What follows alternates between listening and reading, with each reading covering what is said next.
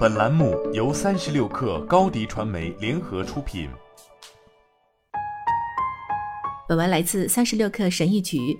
国际妇女节已经过去，但现在开始阅读由女性作家为女性读者撰写的有影响力的书籍还为时不晚。每天都有成千上万的女性面对着一个并不适合她们的世界，接受着生活中各种各样的挑战。很多坚韧、勇敢和幽默的女性故事为我们提供了动力和灵感。我们每个人都需要在世界上努力开拓出属于自己的一片天地。下面是一些为女性写的书，她们一定会鼓舞和激励你。一、陈为。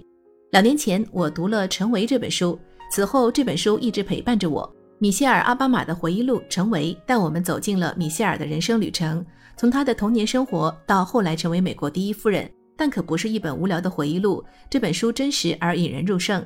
米歇尔在书中讲述了她如何在事业和婚姻等不同的人生角色中导航，以及她如何勇敢而毫无歉意地成为现在的自己。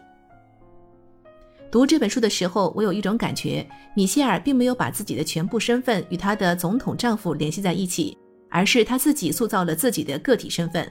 米歇尔的回忆录充满了智慧，讲述了精彩的故事，在更深层次上与读者产生了共鸣。这本书的基调是生动诙谐、极其诚实的，你不会想在读完之前放下它。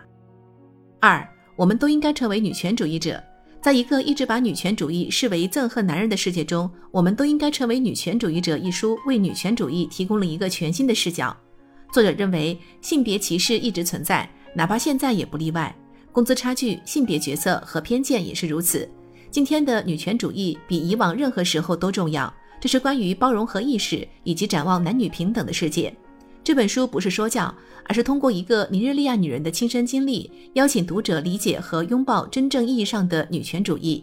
如果你想了解女权主义，而不是陷入研究和学术文章的无底洞，这本书就是你所需要的。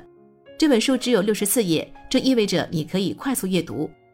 三，你是个狠角色，如何停止怀疑你的伟大，开始过美好的生活？这本书是男女必读的。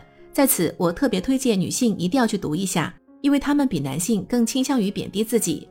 这本书里没有什么惊天动地的东西，它很普通。书中涉及到限制信念、吸引力法则、实现目标、处理批评、爱自己、管理自己的时间，以及其他一些自我提升的内容片段。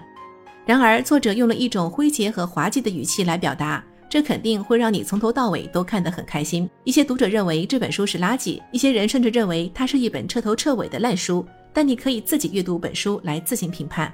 四，《简爱》，我高中时读了《简爱》，然后就完全爱上了简这个角色。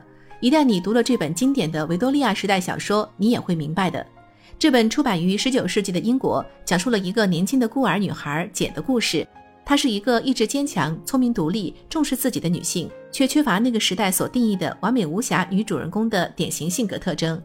这本书向我们讲述了简的悲伤、友谊和真爱的经历。她为自己创造了生活，而不允许婚姻成为她唯一的前景。简的性格中有太多的东西会让今天的女性产生共鸣，并从中获得灵感。这种感想，我可以足足写好几页来表达。有趣的情节、娴熟的人物发展和机智的对话，它是现代女性必读的经典。好了，本期节目就是这样，下期节目我们不见不散。你的视频营销就缺一个爆款。找高低传媒，创意热度爆起来，品效合一爆起来。微信搜索高低传媒，你的视频就是爆款。